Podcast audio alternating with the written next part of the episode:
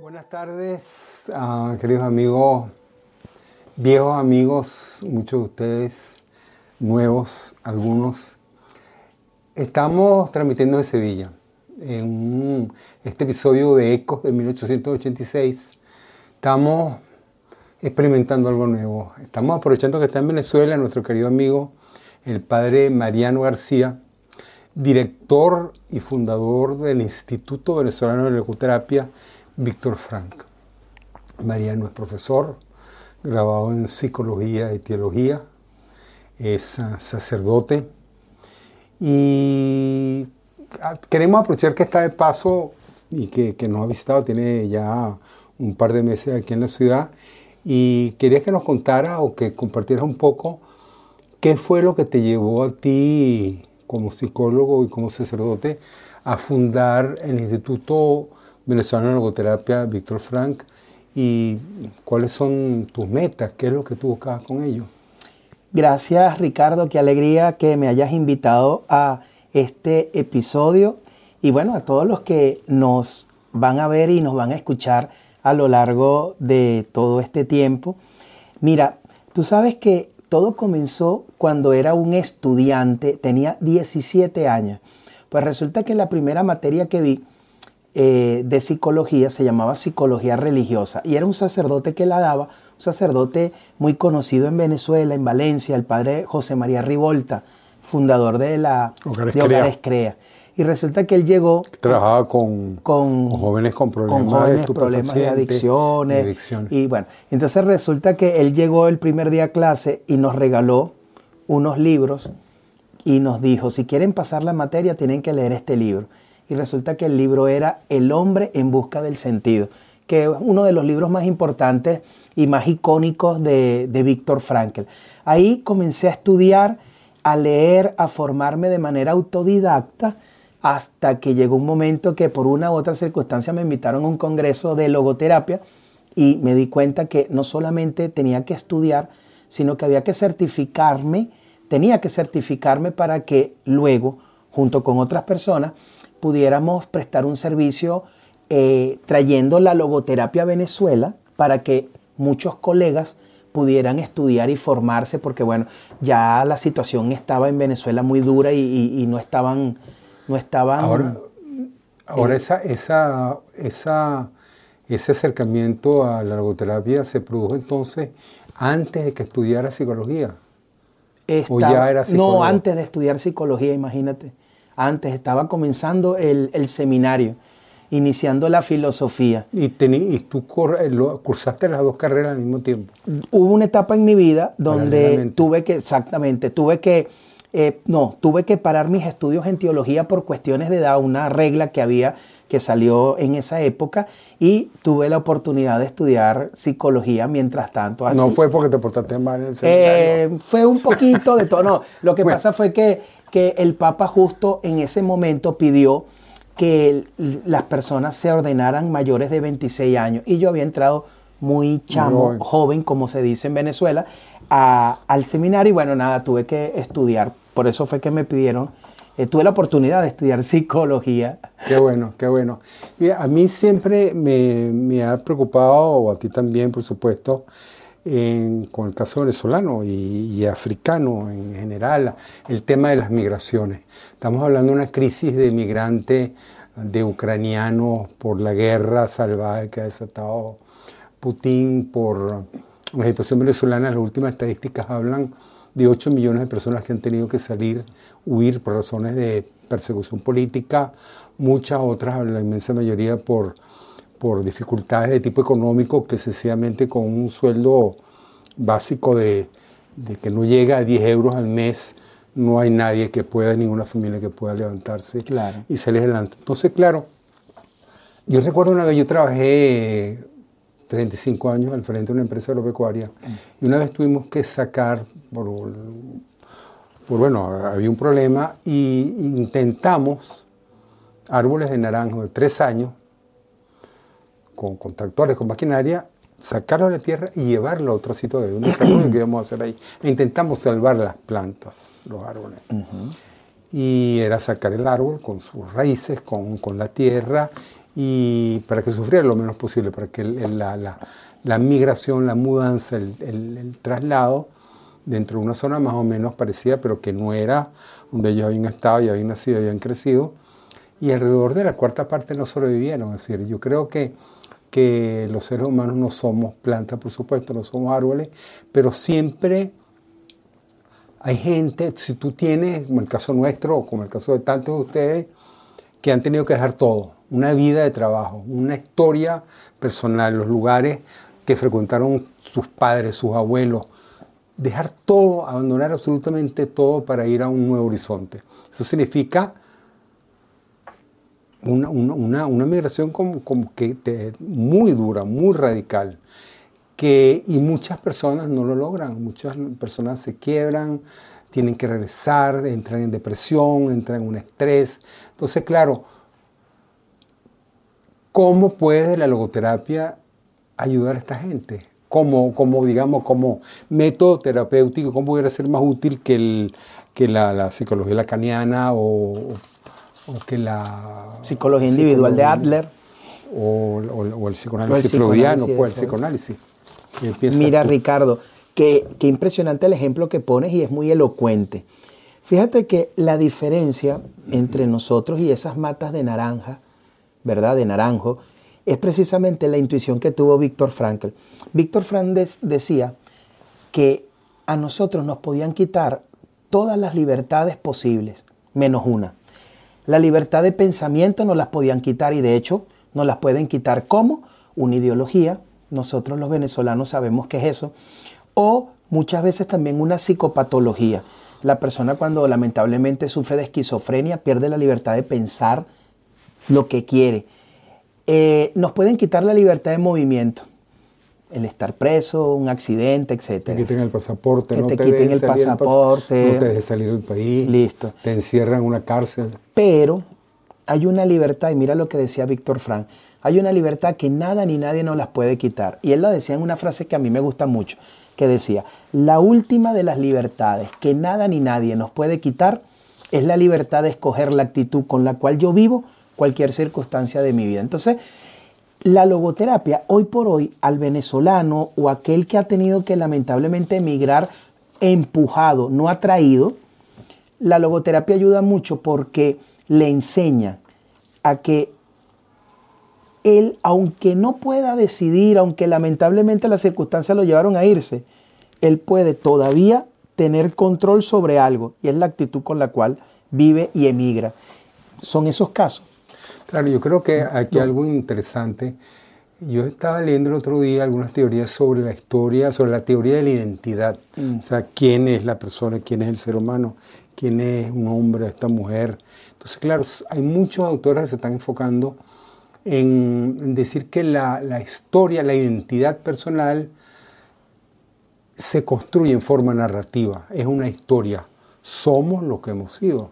El psicoanálisis tradicional freudiano habla de qué manera los primeros años de la infancia determinan muchas de las, de, las características, de los rasgos de la personalidad del adulto, pero, pero de alguna manera eso no podemos decirle, no podemos plantearle a, a un migrante que él es o sigue siendo o siempre será aquella persona que era antes de haber migrado, antes de haber cruzado a pie la selva del Dairén por Panamá, antes de haberse montado un avión o agarrar un autobús a, Colombia o a Perú, o un avión a Europa. Es decir, la identidad de una persona no se limita a, esa historia personal y sabemos que, claro, tienen razón estos teóricos cuando dicen que, que la historia personal es una investigación es un, recordar y es un construir de manera narrativa la historia de nuestra vida y eso es lo que nos da el sentido de, nuestra identidad.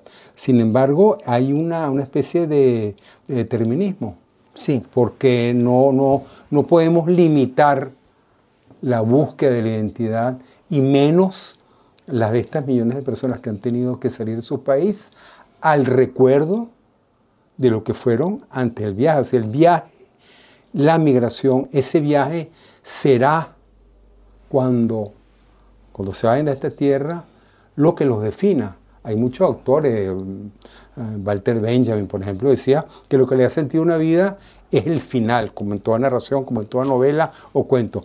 El momento de la muerte va a definir el sentido de la vida de una persona. Entonces, cuando esas personas las recuerden, sus nietos, sus bisnietos, ese gran viaje que hicieron, esa decisión que tomaron de irse del país y buscar nuevos horizontes, aventurarse a nuevos horizontes sin saber, en plena incertidumbre, es lo que va a definir. Pero sin embargo, tiene que haber algo más que ese que el, que el coraje y la determinación que ha mostrado en el viaje, de la identidad. O sea, el sentido no puede ser únicamente el sentido de buscar mejoras económicas, una mejor situación, un clima de libertad y seguridad. O sea, ¿cuál es el sentido que puede, que puede darle un migrante a esa condición? Mira, eh, tal cual como tú dices, fíjate que Víctor Frankl era judío y los judíos tienen muy, muy eh, metido en su, en su ADN, vamos a decirlo, el hecho de que ellos son miembros, son parte, perdón, de una historia o de un pasado, tal cual como lo explicabas tú. Pero es bastante interesante que Víctor Frank, siendo judío, también es aquel que puede llegar a decir, citando a un filósofo, que el hombre es lo que decide ser. Entonces, ¿a qué filósofo? Eh, creo que es un Sartre. Dice, sí, Jean-Paul Sartre, que dice, el hombre es lo que decide ser. ¿Por qué? ¿Por qué esto? Porque Víctor Frank decía que nosotros tenemos como tres componentes. Un componente heredado, que es la parte genética, vamos a llamarlo así. lógica, sí. Un componente adquirido, que viene siendo la educación, el país en donde naciste, los valores, las tradiciones. Pero también Víctor Frank dice, tenemos un componente elegido. Y entonces, ¿qué pasa? Que a nosotros nos toca migrar y saber de que dejamos atrás a Venezuela, pero yo decido vivir nuevamente en este sitio. Yo decido comenzar a, poner raíces en este sitio. Eh, me obligaron a salir de mi país. Yo no quería, pero ¿sabes qué? A mí yo siempre voy a poder decidir la actitud con la cual yo vivo la migración.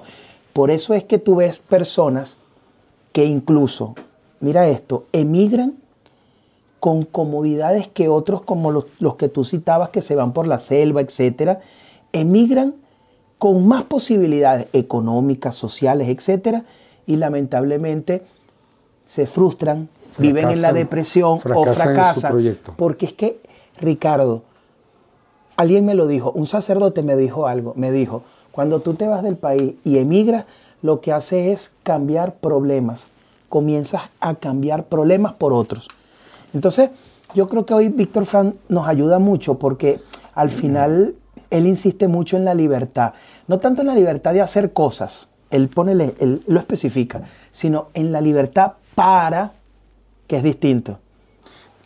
A mí me, ojalá tú te pudieras quedar aquí más tiempo en España y te dieran permiso para para instalar una, una, sede del Instituto de Logoterapia para ayudarnos a tantos. Bueno, vamos a, vamos a tratar. En primer lugar, por supuesto, yo creo que todos nosotros ah, tenemos algo de, de locura que tenemos que superar. Pero yo lo que quiero es, a mí me recuerda que hace unos años leí a, un, a otro psicoanalista, que era el presidente del Instituto Jungiano de Psicoanálisis, mm. se llama James Hillman. James Hillman, él renunció a la, psicoterapia como práctica profesional, escribió un libro de entrevistas con un novelista americano, John Ventura, que el libro era un título, un título poco con, cierto humor. Él decía, hemos tenido 100 años de psicoterapia y el mundo está cada vez peor. Mm. Entonces, los psicólogos meten la pata enormemente y los psicólogos, decía él, no ayudan realmente las personas a superar los traumas que tienen un componente más psíquico que físico, interno que externo. él decía, Lo que pasa es que, y él decía hablando del, psicoanálisis, en particular el freudiano, que hacía mucho hincapié en, en, las dificultades de la niñez o de la adolescencia o, de ese periodo antes, podríamos extender un poco esa noción de, de principio, antes de salir del país de origen. Y él decía que él pensaba, él tenía la noción de que todo ser humano tiene una visión de lo que quiere llegar a ser.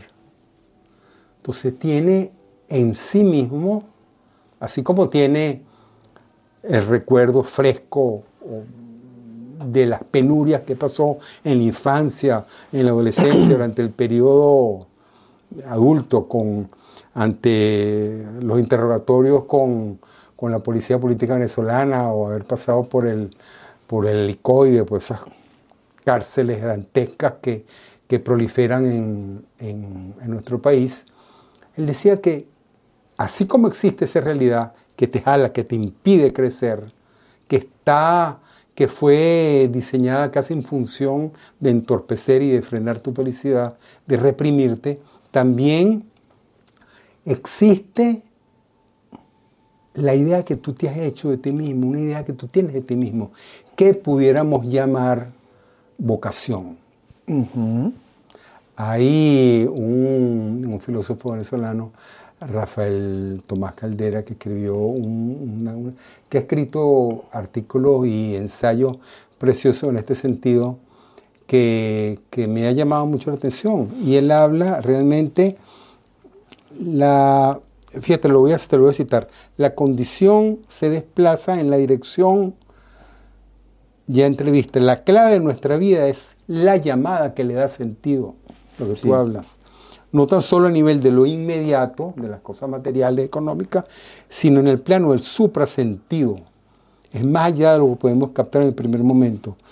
De un modo u otro, esa llamada tomará la forma de un ven, sígueme, como decía Agustín en sus confesiones. Es decir, la vocación, lo que nosotros estamos llamados a hacer, implica la toma de conciencia de una condición del ser humano como, como, como, una fuerza espiritual que jamás va a poder ser doblegada por, por ningún Qué bonito gobierno, por ninguna fuerza política, por ninguna autoridad, ni por los campos de concentración de, de Auschwitz, ni por la SS o el Partido Nacional Socialista en la Alemania de Hitler, como le pasó a, Víctor Frank y a tantas otras personas, ni a nosotros como migrantes. Esa gente, eh, claro, lo que transmiten es la idea, lo que buscan transmitir para dominar es, el miedo, es el que la gente viva con miedo y, ese, ese, miedo obviamente es proporcional al miedo que ellos tienen de perder el poder, de lo que les va a pasar cuando pierdan el poder. Pero al transmitir el miedo de no tener, el transmite el miedo de que la gente no tenga sentido, los, los mata aún antes de, que decidan tomar una decisión de, de una praxis política. Mira, Ricardo, hay dos maneras de ver la vida. O quedarnos en definir al ser humano como lo que han hecho de mí o lo que yo puedo llegar a ser. Víctor Frank optó por esta segunda. Yo soy lo que decido ser. De hecho, Víctor Fran decía que para él era más importante no lo que el hombre era o ha sido, sino lo que puede llegar a ser. Y la mejor definición, creo yo, de salud mental y espiritual que yo he escuchado, se le escuchaba a Juan Pablo II, San Juan Pablo II, como lo llamamos nosotros los católicos. Juan Pablo II decía, hay que mirar el pasado con gratitud. El presente hay que vivirlo con pasión y el futuro mirarlo con optimismo. Y una persona sana, ¿te acuerdas cuando Freud decía que una persona sana es aquella que puede amar y trabajar?